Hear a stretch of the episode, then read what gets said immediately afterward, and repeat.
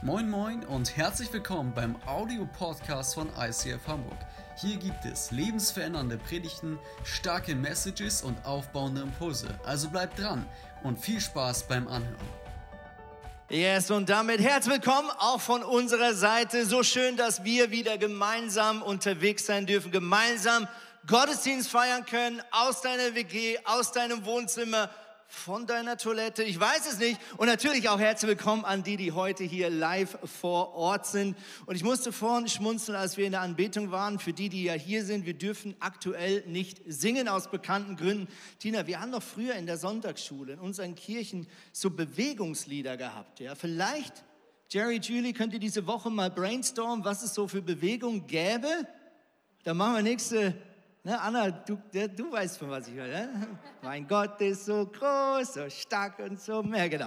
Also nächste Woche Bewegungs, äh, Bewegungs, äh, Bewegung für alle Worship-Songs, falls jemand da brainstormen möchte. Eine Woche Zeit. Ich freue mich mega, heute mit meiner Frau gemeinsam diese Predigt halten zu dürfen. Wir sind immer noch mitten in der Predigtreihe über Gebet. Christina hat es uns schon mehr als genug ans Herz gelegt, aber man kann gar nicht genug betonen wie gut und wie passend es gerade ist, dass wir in dieser Zeit, aktuell Lockdown, über das Thema Gebet sprechen dürfen. Ich liebe, wie Gott manchmal die Pläne dieser Kirche gut lenkt, damit genau im richtigen Moment das richtige Thema auf der Tagesordnung äh, landet. Und heute schauen wir ein Gebet an, äh, das ist einzigartig. Einzigartig, warum? Weil es in einem Ort in der Bibel auftaucht, wo man nicht ein Gebet erwarten würde. Ich weiß nicht, wer von euch schon mal sich vorgenommen hat, durch die ganze Bibel zu lesen.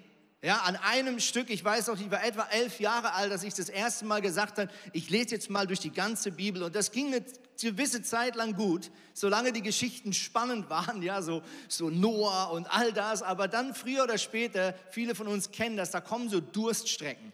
Äh, und die härteste Durststrecke, wenn es darum geht, die Bibel chronologisch zu lesen, das sind die sogenannten Geschlechtsregister, nichts anderes als jüdische Stammbäume, wo einfach ewig steht, der hat den Sohn gekriegt, der hieß so und so und der hat dieses Kind gekriegt, das hieß so und so und so geht das manchmal über ein, zwei Kapitel am Stück und du reibst dir die Augen und inmitten so einer Chronologie taucht eine Person auf und taucht ein Gebet auf und es ist, als ob der Heilige Geist und damit auch der Schreiber kurz innehält und sagt, da muss ich kurz stoppen. Da muss ich kurz was loswerden, weil dieser Mann und dieses Gebet ist besonders. Und dieser Mann heißt Jabes. Und mitten in dieser Chronologie kommt der folgende Satz, 1. Chronik 4, 9 bis 10. Jabes war angesehener als seine Brüder. Seine Mutter hatte ihm ursprünglich den Namen Jabes gegeben. Das bedeutet, Gott, er bereitet, nicht Gott, sondern er bereitet Schmerzen. Warum? Weil seine Geburt besonders schwer gewesen war.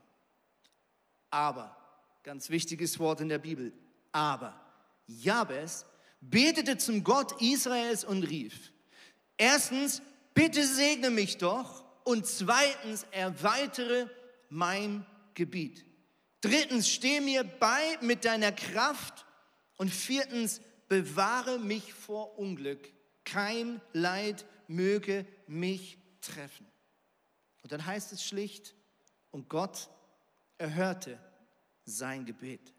Damit erklärt sich wahrscheinlich der erste Satz, nämlich Jabes war zum Schluss angesehener als seine Brüder. Mit anderen Worten, was wir hier sehen, ist, hier ist ein Mann, der auf die Welt kommt, wo schon die Mutter sagt, das passt mir nicht. Ein Mann, wo offensichtlich eine große Minus vor der Klammer stand. Aber ein Mann, der sagt, dieses Minus vor meiner Klammer akzeptiere ich nicht in meinem Leben. Warum? Weil ich einen Gott habe an meiner Seite, der allmächtig ist und von dem ich glaube, dass er es gut mit mir meint. Und Jabes hat durch ein Gebet, durch ein wahrscheinlich Gebet, das er mehr als einmal gesprochen hat und durch eine Herzenshaltung, die dahinter stand, sein Leben zu einem Leben des Segens gewandelt. Tina, nimm uns mit in den ersten Punkt.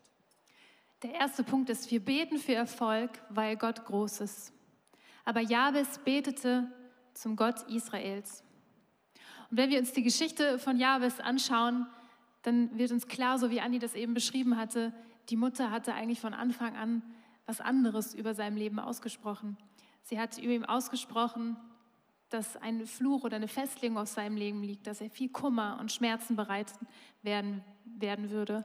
Und ich weiß nicht, wie es euch geht, aber wenn jetzt meine Mama so etwas bei der Geburt über mich ausgesprochen hätte, dann wäre mir das wahrscheinlich als Kind noch egal gewesen, aber im Laufe meines Lebens hätte ich wahrscheinlich drüber nachgedacht und hätte wahrscheinlich gedacht, keine Ahnung, dass äh, auf meinem Leben grundsätzlich mal viel Schmerz und Kummer liegen wird. Oder vielleicht werde ich grundsätzlich keinen Erfolg haben. Ich werde vielleicht andere Menschen enttäuschen und verletzen. Andere Menschen werden durch mich zu Schaden kommen. Vielleicht werde ich auch nie viel Besitz oder Geld haben. Oder ich werde keine Familie haben. Ich würde ja meinen Partner oder meine Partnerin nur enttäuschen. Oder wenn ich krank werde, würde ich denken, das ist jetzt die Strafe dafür, dass ich meiner Mutter bei der Geburt zu viel Schmerzen bereitet habe. Ich habe vor kurzem eine Sendung auf Netflix geguckt, eine Serie, da ging es über Mädchen in Indien.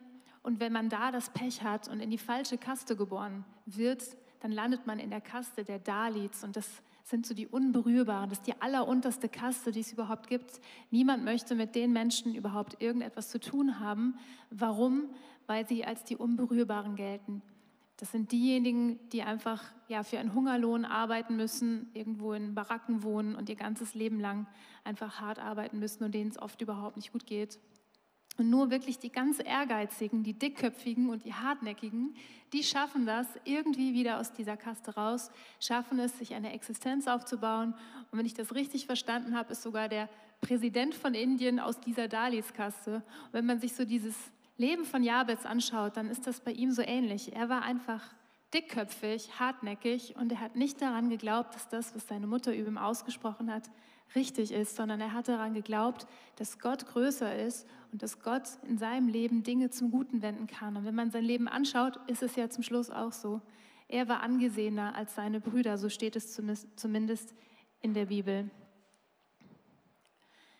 Ich weiß nicht, ob ihr das kennt, aber dass man in manchen Lebensbereichen im eigenen Leben wie so eine Art ja, Schatten über dem Leben hat und merkt, auch als ich geboren wurde, gab es da Dinge in meiner Familie, vielleicht auch schon in der Generation vor mir, wo einfach Dinge einfach nicht gut gelaufen sind. Ich bin in meine Familie reingeboren und habe nichts falsch gemacht, konnte noch nichts falsch machen oder mich in eine falsche Richtung entscheiden oder so. Aber trotzdem war von Anfang an da wie so eine negative Festlegung oder auch so eine Art Fluch auf, dem auf meinem Leben, in meiner Familie.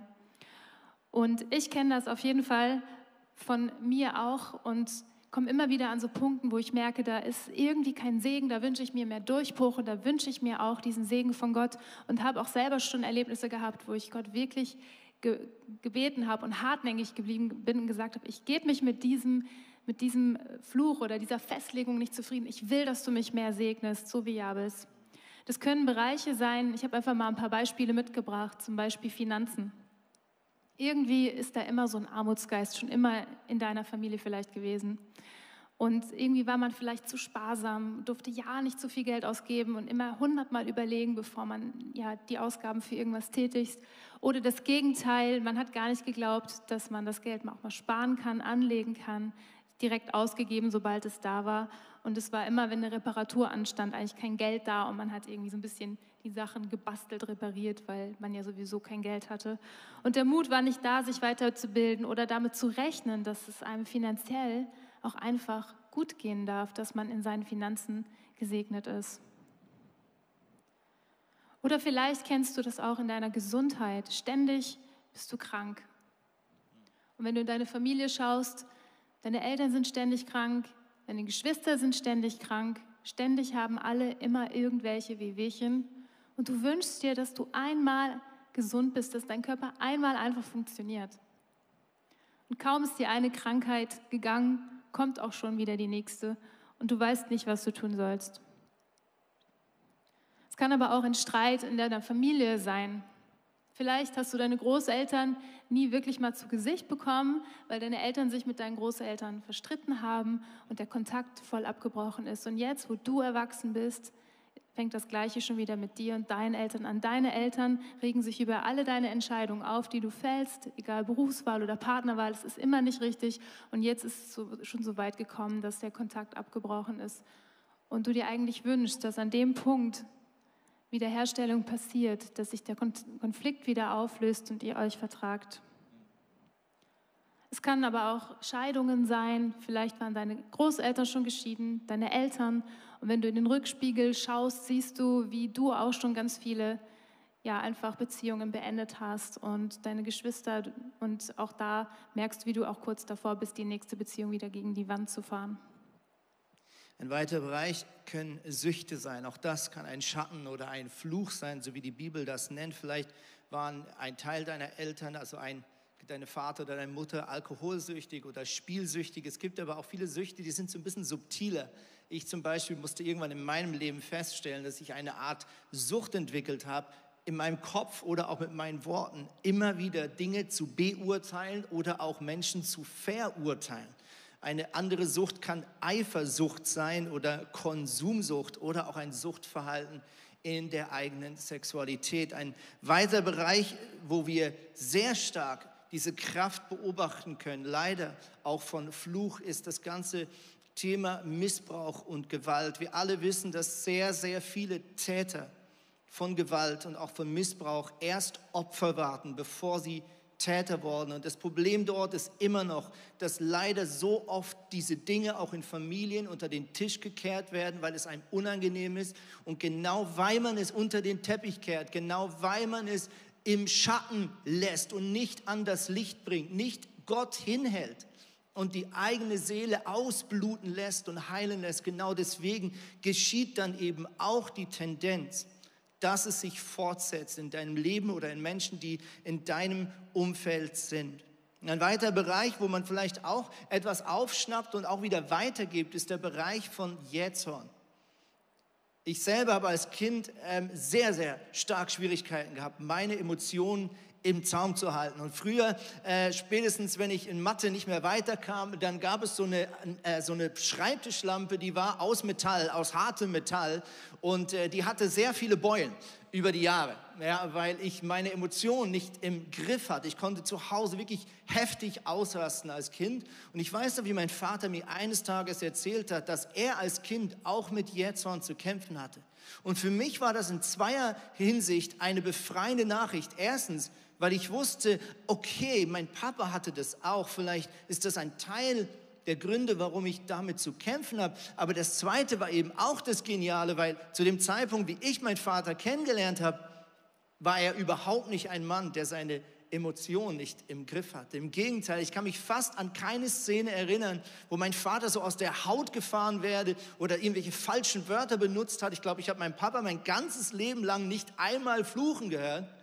Und das hat mich ermutigt und es zeigt eben auch das Geniale, nämlich dass da, wo wir das Minus in unserem Leben zum Plus machen, da, wo wir nicht länger akzeptieren, die Fehler der Vorfahren zu übernehmen, sondern sagen, ich mit der Kraft Gottes schaffe diesen Bereich zu verändern, dort entsteht eine Segenslinie.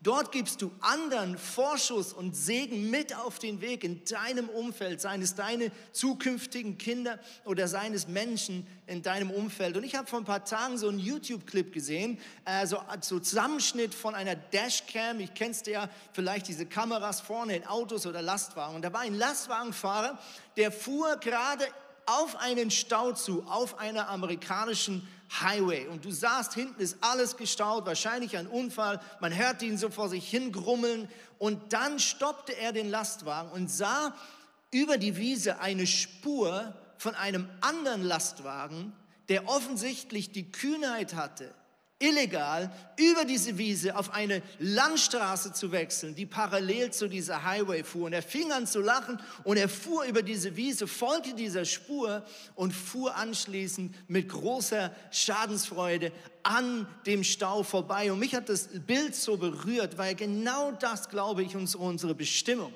dass wir Männer und Frauen sind, die sagen, ich folge nicht diesem Stau, ich folge nicht diesem abgetrampelten Pfad meiner Vorfahren oder meiner Gesellschaft oder meiner Umgebung, sondern ich bin diese Person, die Buße tut und einen neuen Weg einschlägt mit der Kraft Gottes, der mich auf eine Segensspur bringt. Und wenn ich das tue, werden Menschen um mich herum meinen Spuren folgen und sagen, dann kann ich das auch. Und wir sehen uns danach, genau wie Anni das gesagt hat, dass wir Dinge durchbrechen können mit der Kraft Gottes, so wie Jabes an Gott und an seine Größe und an seine Macht geglaubt hat. So können wir das auch. Und durch den Tod und die Auferstehung von Jesus Christus steht uns diese Freiheit zu. Durch den Tod und die Auferstehung von Jesus Christus gilt dieser Segen für jeden Menschen, für dich und für mich. Und durch den Tod und die Auferstehung von Jesus Christus können wir diesen Segen jederzeit und überall abholen. In Galater 3, Vers 13 steht, Christus nun hat uns vom Fluch des Gesetzes losgekauft, indem er an unserer Stelle den Fluch getragen hat. Wir beten für Erfolg heute, weil Gott uns segnen will. Segnen will. Jabes hat gebetet, bitte segne mich doch und erweitere mein Gebiet. Und es gibt verschiedene Reaktionen, wie wir in unseren schwierigen und unüberwindbar scheinenden Situationen in unserem Leben umgehen können, wie wir denen begegnen können. Und es gibt auch destruktiven Umgang mit den Sachen. Und die habe ich heute auch mal mitgebracht. Und zwar, wir können das, was uns belastet, auch einfach verdrängen. Wir sperren das, was uns belastet, ganz tief ein und kehren es unter den Teppich. Und da fängt es dann langsam an zu moddern. Wir können aber auch die Dinge, die uns belasten, schönreden anderen geht es ja viel schlechter als mir, was beschwere ich mich überhaupt? Und ich muss lernen, mit meinem Problem, mit meiner Krankheit oder mit meiner Sünde klarzukommen. Es gibt sowieso keinen Entrinnen daraus. Oder wir können es auch anderen in die Schuhe schieben. Wir sind das arme Opfer, andere sind die Täter. Wir geben unser Leben lang anderen Schuld an dem Problem. Dann wiegt die Last nicht so schwer. Oder wir können auch das, was uns belastet, mit Ablenkung von uns wegschieben mit ähm, Daddeln, mit Medien, Freunden. genau, da müssen wir nicht darüber nachdenken. Oder wir können das, was uns belastet, mit Selbstmitleid ausgleichen. Wir jammern und belasten andere mit unserem Problem, kreisen uns den ganzen Tag darum und wehe, jemand kommt auf die Idee, das Problem lösen zu wollen. Da gibt es so einen Satz oder ein Lied von Annette Louison, den singe ich euch mal gerade vor. Der geht so, Geh mir weg mit deiner Lösung, sie wäre der Tod für mein Problem. Jetzt lass mich einfach drüber reden, ist schließlich mein Problem und nicht dein Problem. Oh, wer kennt das? Es gibt aber auch den konstruktiven Umgang mit den Schwierigkeiten. Ich glaube, das Erste, was es braucht, um konstruktiv und gewinnbringend mit deinen Schwierigkeiten umzugehen, ist ein unverschämter Glaube. Ja, wer war eigentlich dieser Jabes, dass er das Gefühl hatte, dass er das Geschick seines Lebens einfach drehen könnte? Wer war dieser Jabes, der einfach fand, nee, ich bin der Meinung, Gott soll mich bitte segnen? Aber genau das hat offensichtlich diesem Mann ausgemacht. Und wenn wir die Bibel aufschlagen und sie quer einmal durchlesen, sehen wir immer wieder, dass Männer und Frauen, die in einem besonderen Maße den Segen Gottes erlebt haben, oft eben auch Männer und Frauen waren, die sich Gott in den Weg gestellt haben und die gesagt haben, trotz meiner Fehler, trotz meiner Sünden, trotz der schlechten Voraussetzungen in meinem Leben erwarte ich, ja glaube ich, ja bestehe ich drauf dass du Gott mich segnest. So wie Jakob, der sich auf eine Schlägerei mit Gott einlässt und sagt, ich lass dich erst los, wenn du mich segnest. Und Jesus hat seinen Jüngern dieses Denken versucht mit auf den Weg zu geben. Nicht einmal, sondern mehrmals. Eine Bibelstelle zum Beispiel finden wir in Matthäus 7, Vers 7, wo Jesus darüber redet, wie wir beten sollen. Und er sagt, bittet Gott und er wird euch geben. Sucht und ihr werdet finden. Klopft an und euch wird die Tür geöffnet. Denn wer wirklich bittet, der bekommt. Und wer wirklich sucht, der findet. Und wer wirklich anklopft, dem wird geöffnet. Und Jesus bringt an einer ähnlichen Stelle sogar ein Folgebeispiel und vergleicht die Situation, wie wir beten sollen, mit einer Situation, die die Leute vielleicht früher besser kannten als wir heute. Und er sagt, stell dir vor, jemand kommt spät abends spontan zu Besuch. Ist ja momentan gar nicht erlaubt. Aber damals ein Fauxpas. Warum? Weil was ist, wenn du dann nichts zu essen hast? In der damaligen Zeit war Gastfreundschaft extrem wichtig. Wenn du nichts für deinen Gast anbieten konntest, war das ein Zeichen von Armut und von Gesichtsverlust. Und dann sagt Jesus, so wie du dann zu deinem Nachbar oder Freund rüberrennen würdest zum anderen Haus und an die Tür klopfst, im Wissen, er schläft schon, seine Kinder schlafen schon und er hat ganz sicher nicht Bock im Pyjama die Treppe runterzukommen, um dir in seiner Küche irgendwas zu essen zu machen. Und Jesus sagt, so wie du trotzdem im Wissen, dass das unangenehm ist. Im Wissen, dass vielleicht im ersten Moment dein Freund sich sogar über dich nervt. So wie du trotzdem dahin gehen würdest und dein Freund es vielleicht trotzdem jemand machen würde, obwohl er irgendwie genervt ist von dir. Mit der Einstellung sollen wir hm, beten. Also Jesus sagt, Stell dich mir in den Weg. Ja, wie ein Kind, was quengelt an der Kasse und so laut meckert, bis die Mutter oder der Papa sagt, ja gut, dann kriegst du deinen Lolli oder deine Kaugummi. Das zweite, was es braucht, ist Vertrauen. David, selbst ein Mann, der über 30 Jahre auf der Flucht war und immer wieder in schwierigen Situationen war, hier heißt es folgendes in 1 Samuel 30, Vers 6, David befand sich in einer schwierigen Lage, da suchte David Zuflucht bei seinem Gott und das Vertrauen auf den Herrn gab ihm wieder Mut und Kraft. Es ist interessant, hier steht nicht, das Vertrauen auf den Herrn löste schlagartig die Probleme. Hier steht, das Vertrauen auf den Herrn gab ihm erstens den Mut, innerlich immer noch zu erwarten, dass das, was noch nicht gut ist im Leben, noch zu einem guten Ende kommen kann. Und zweitens die Kraft auf diesem Weg durchzuhalten. Also Vertrauen in Gott ist nicht immer der Schritt schwuppdiwupp in tausend Wunder, sondern Vertrauen in Gott bedeutet, dass wir dranbleiben und festhalten an den Versprechen Gottes und die Kraft haben, das durchzuziehen, bis das Wunder kommt. Das Dritte, was wir sehen, ist, Jabes betet. Er hat nicht nur diesen Wunsch, sondern er formuliert diesen Wunsch immer und immer wieder. Und das Vierte, was unglaublich viel Kraft hat, wenn wir das tun, ist, wenn wir mit der Kraft des Heiligen Geistes Gott fragen, was ist eigentlich die Wurzel meines Problems? Und vielleicht ist es an der Zeit, dass du mal in deiner Kleingruppe, in deiner Small Group ganz konkret sagst, was dein Muster ist, was dein Fluch ist, den du mit dir rumschleppst.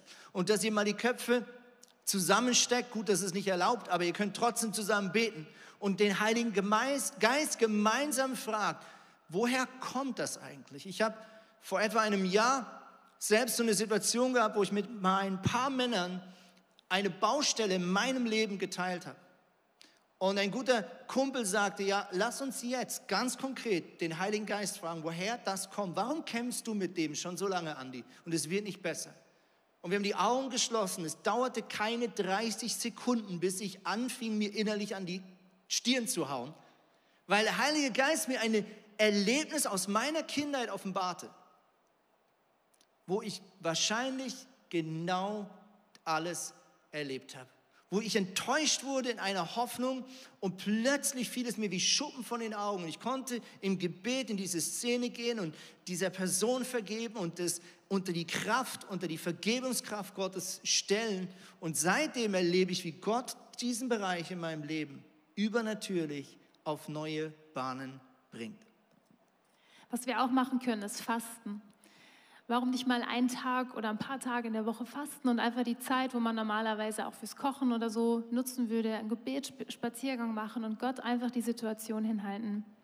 Ich habe zum Beispiel gerade das Fasten einmal in der Woche entdeckt und ich nehme mir dann immer ein Thema, wo ich ja, drüber nachdenke, was ist ein Bereich in meinem Leben, wo ich mir noch mehr einen Durchbruch wünsche, wo ich noch nicht zufrieden bin damit, wie es läuft. Und ja, halte das Gott hin. Und äh, ich hatte vor ja, einer Woche habe ich mit meiner Tochter unser Schlafzimmer tapeziert, als Andi gerade nicht da war.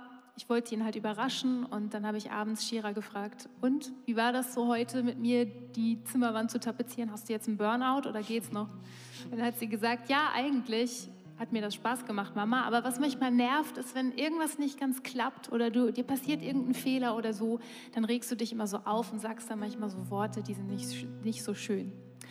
Und dann habe ich so in mich reingehört und habe gemerkt, stimmt, einmal bin ich ja, habe ich mich so gebückt und bin, mit, bin dann mit meinem Rücken an die Fensterbank geknallt und habe dann so ja, Wörter gesagt, die nicht so schön waren.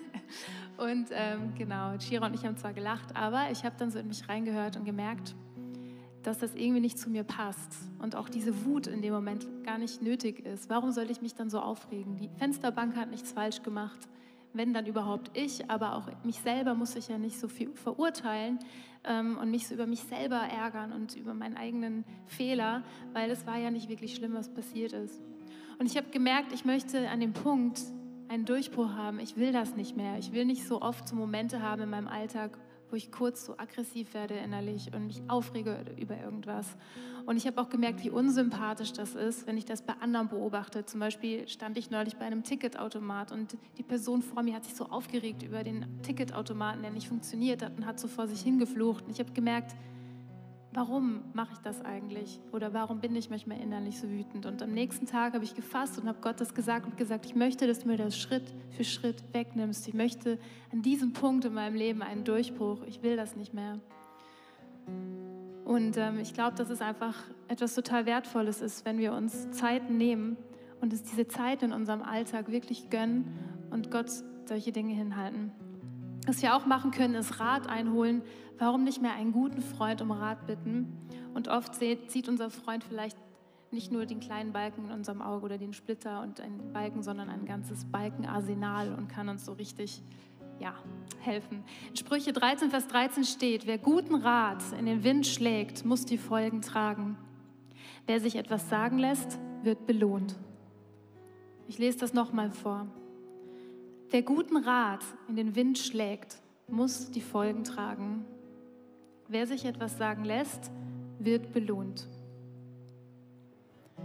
Und noch ein letzter Umgang mit unseren Schwierigkeiten, wo wir einen Durchbruch erleben wollen, kann sein, dass wir auch mal mutige Schritte gehen müssen. Vielleicht musst du in deiner Familie Dinge ansprechen und schnall dich an, es könnte unbequem werden. Oder vielleicht musst du dein Leben auch sogar in eine neue Richtung lenken und Sachen ändern, die dich richtig Mut und auch Kraft kosten. Was wir jetzt miteinander tun wollen, ist, wir wollen dieses Gebet ganz praktisch jetzt in den letzten Minuten dieser Predigt mit euch beten. Wir werden das so etappenmäßig miteinander durchgehen. Du hast die Möglichkeit dabei zwischendurch aufzustehen. Wir werden uns einmal hinniederknien. Wir werden einmal über Slido miteinander auch schriftlich beten. Und ich möchte dich bitten, dass du so einen kurzen Moment deine Augen schließt. Während jeder von uns jetzt einfach einmal noch mal in sich hineinhört und vielleicht auch mit dem Heiligen Geist gemeinsam jetzt vereinbart, was ist gerade deine größte Baustelle? Wo hast du den Eindruck oder auch den inneren Wunsch, dass Gott da endlich mal so richtig aufräumt? Wo hast du die Nase voll und sagst, ich kann nicht mehr und ich will nicht mehr? Wo spürst du vielleicht auch, dass der Heilige Geist dich gerade so wie hinschubst, so ganz vorsichtig und sagt, wag da nochmal zu träumen und zu glauben.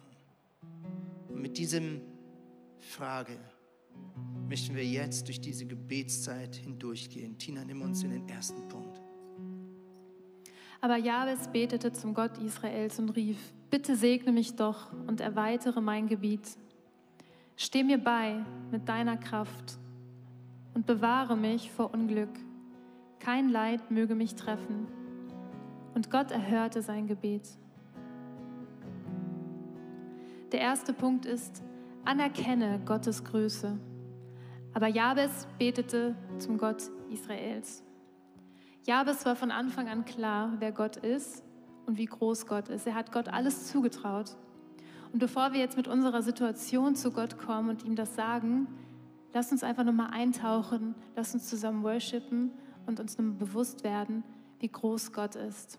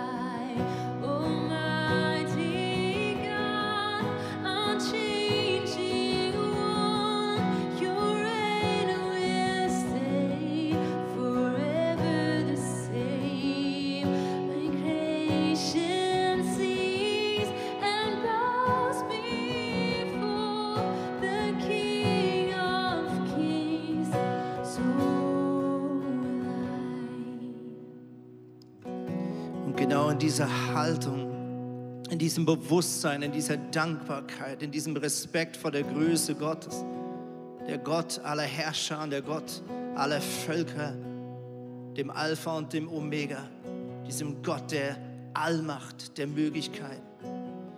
Genau zu diesem Gott kommen wir jetzt und sagen wie Jabes, Gott, bitte segne mich doch. Und du kannst jetzt einfach deine Hände Gott so empfangend hinhalten, zu Hause oder auch hier im Saal.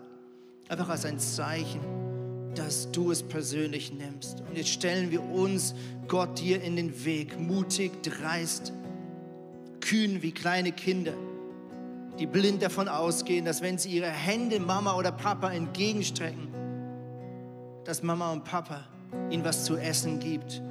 Und manchmal fehlen uns die Worte wie kleine Kinder. Wir können es gar nicht mehr formulieren, aber wir halten die einfach unsere Hände entgegen und sagen, Jesus, segne uns. Wir stellen uns unter deinen Segnenstrom. Wir bitten dich, dass du uns segnest. Wir bitten dich, dass du deine Liebe und Gnade über uns ausschüttest. Gott, wir sagen, segne mich, segne meine Ehe, segne meine Freundschaften, segne meine Familie, segne mein Beziehungsnetz, segne mein Haus, alles, was mich ausmacht. Und ich nehme jetzt deinen Frieden und Jesus, ich nehme deine Liebe und deinen Segen jetzt in Anspruch und erfasse dieses Geschenk des Segens in deinem Namen, Jesus Christus. Und das nächste, was wir tun, ist, während wir wieder unsere Augen öffnen, dass wir einmal unser Smartphone zücken. Und was wir jetzt tun wollen, ist, dass wir unsere Gebete einfach verschriftlichen und Gott hinhalten und damit auch uns gegenseitig zeigen, weil ich glaube, es hat so eine Kraft, wenn wir unsere Wünsche auch miteinander Gott hinhalten. Du kannst das tun über Slido, die Login-Daten werden jetzt eingezeichnet und ich möchte dich bitten, dass du Gott jetzt dein persönliches Gebet zur Verfügung stellst. Jabes sagte, erweitere mein Gebiet. Was er damals meinte, war wahrscheinlich das Denken eines, eines Bauern, der Schafe hatte, der Rinde hatte und der wusste, ich brauche ein größeres Gebiet, wenn, auch meine Finanzen und alles, was mich ausmacht, größer werden soll. Und offensichtlich hatte er die Erwartung, dass Gott ihn segnen möchte, auch in seiner Arbeitswelt. Vielleicht ist das genau dein Wunsch, vielleicht sind es die Finanzen, vielleicht ist es die Gesundheit.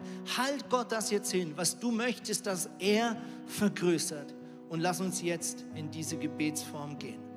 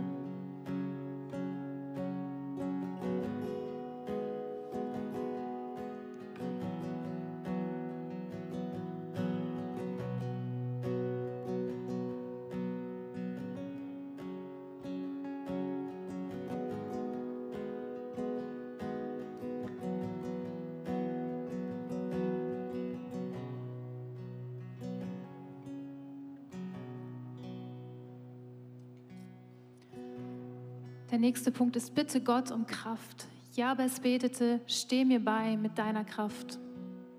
Lasst uns einfach symbolisch aufstehen, zu Hause und auch hier heute Morgen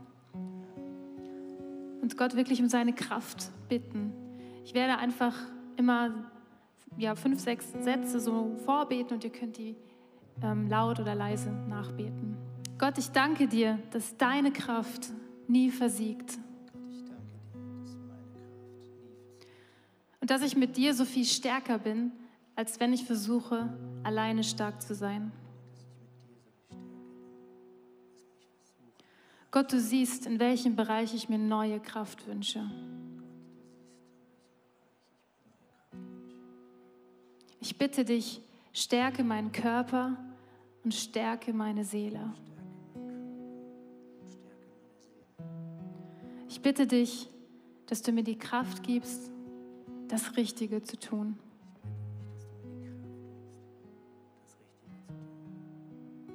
Ich bitte dich, dass du mich mutig machst, die richtigen Dinge zu tun. Für mich selbst, für meine Familie und für mein ganzes Umfeld.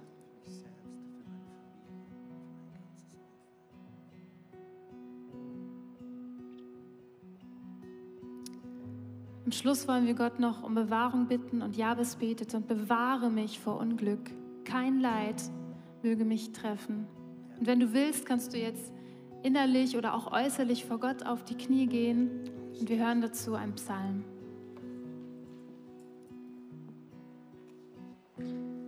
Unterwegs unter Gottes Schutz. Ich schaue hinauf zu den Bergen.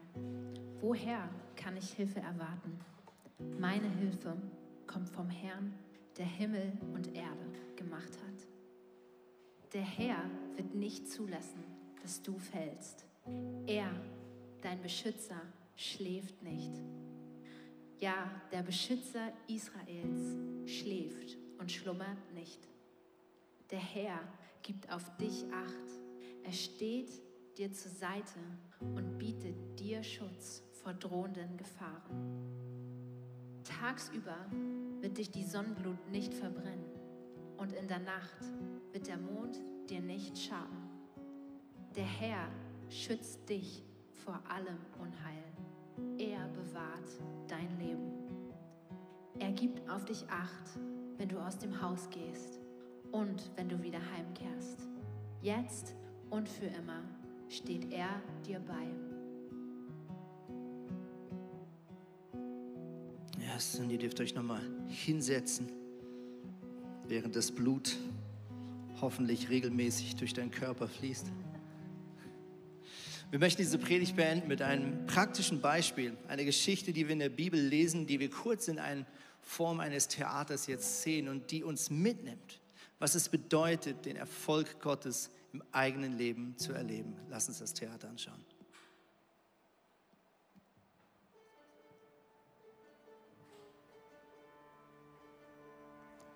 Boah, diesen Tag werde ich echt nicht mehr wieder vergessen. Er war so unglaublich.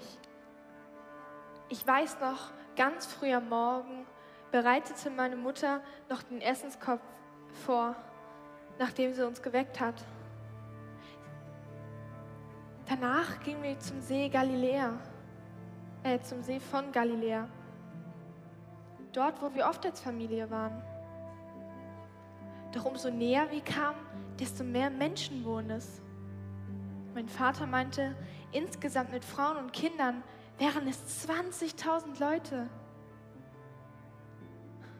Sie wollten alle zu einem Mann namens Jesus. Und ich erinnerte mich, ich habe schon mal von ihm gehört. Er hat Kranke geheilt und Wunder getan. Ich versuchte mich mit meinem Korb auch durchzuschlängeln, von den 20.000 Leuten in die erste Reihe zu kommen, was ich auch schaffte. Ich saß sogar neben einem Jünger von Jesus. Andreas hieß er, glaube ich. Auf jeden Fall, es war so interessant, Jesus zuzuhören, was er sagte. Doch umso länger und so interessanter es wurde, desto später und später wurde es natürlich. Ich glaube, keiner der 20.000 Leute hat bemerkt, dass es so spät wurde. Viele hatten noch nichts mehr zu essen. Na gut, ich hatte noch meine fünf Brote und zwei Fische von meiner Familie, die ich in der ganzen Menschenmenge aus den Augen verloren habe. Doch plötzlich hörte Jesus auf zu sprechen, drehte sich zu seinen Jüngern und sagte, sie sollten den 20.000 Leuten Essen geben. Die fing erst an zu lachen, weil sie dachten, Jesus würde einen Witz machen. Ich lachte noch mit, doch als wir Jesus ein zweites Mal ansahen, haben wir bemerkt, wie ernst Jesus es meinte.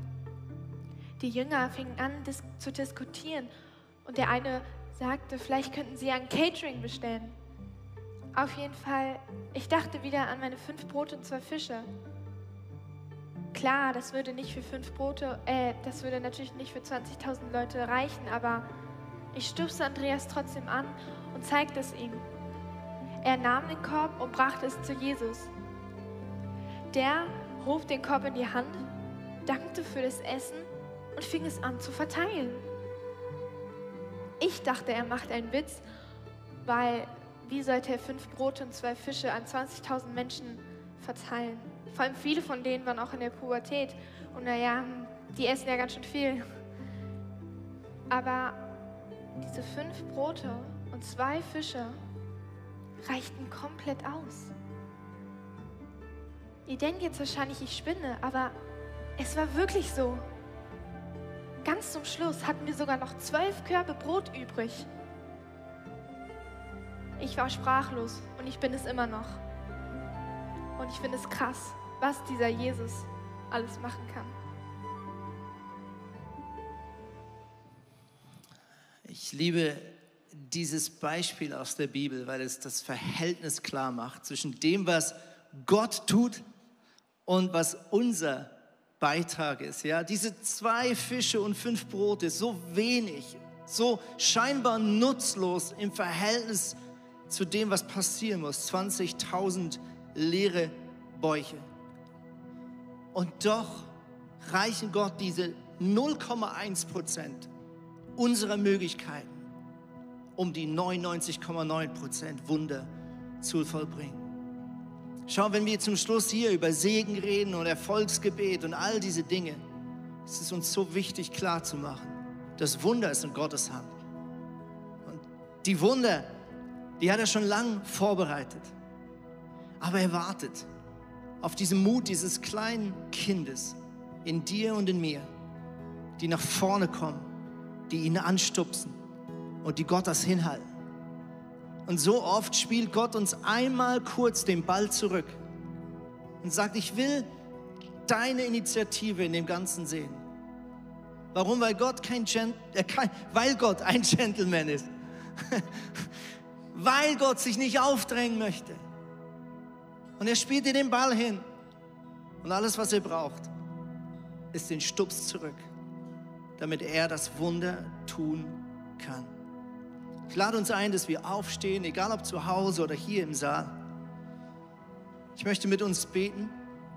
Wenn du gerade das Bedürfnis hast, vielleicht noch ein paar Minuten auch mit jemandem zu reden, kannst du dich jetzt einwählen in eine Videokonferenz. Für die nächsten zehn Minuten, Viertelstunde sind Leute online zugeschaltet, die super gerne mit dir reden, mit dir beten, die helfen, einen Schritt auf Gott oder einen Schritt mit Gott zu gehen.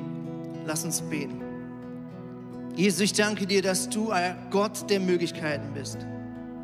Gott, ich danke dir, dass dein Arm nicht zu kurz ist und dein Ohr nicht verstopft ist, sondern dass du unsere Herzensschreie kennst. Mehr und besser, als wir sie je in Worte fassen können. Du blickst zutiefst in den Kern unserer Seele. Du kennst unsere Geschichte. Du kennst den Weg, woher wir kommen und du kennst den Weg, wohin wir gehen. Und Jesus, ich danke dir, dass kein Problem auf dieser Welt auch nur annähernd ein Problem in deinen Augen darstellt der noch so große Berg, der vor uns steht und der so scheinbar unbezwingbar ist, ist für dich noch nicht mal ein Krümel. Und du sagst im Alten Testament, Jesus, dass du kommen wirst, um Berge flach zu machen und Täler aufzufüllen, um unseren Stolz und unseren Minderwert auszugleichen, zu heilen. Und Jesus, ich danke dir, dass du an uns dran bist und dass du an uns dran bleibst selbst durch Phasen, wo wir aufgegeben haben. Und ich bete dich für jede Person, die jetzt online dabei ist, die später zuschaut über YouTube oder jetzt hier im Saal ist. Jesus, segne uns. Erweitere unser Gebiet. Halte deine schützende Hand über uns und halt alles Leid von uns fern, weil du der gute Vater und der gute Hirte bist, der uns liebt und der auf uns aufpasst und der uns segnen möchte und segnen wird. Ich danke dir in deinem Namen, Jesus. Amen.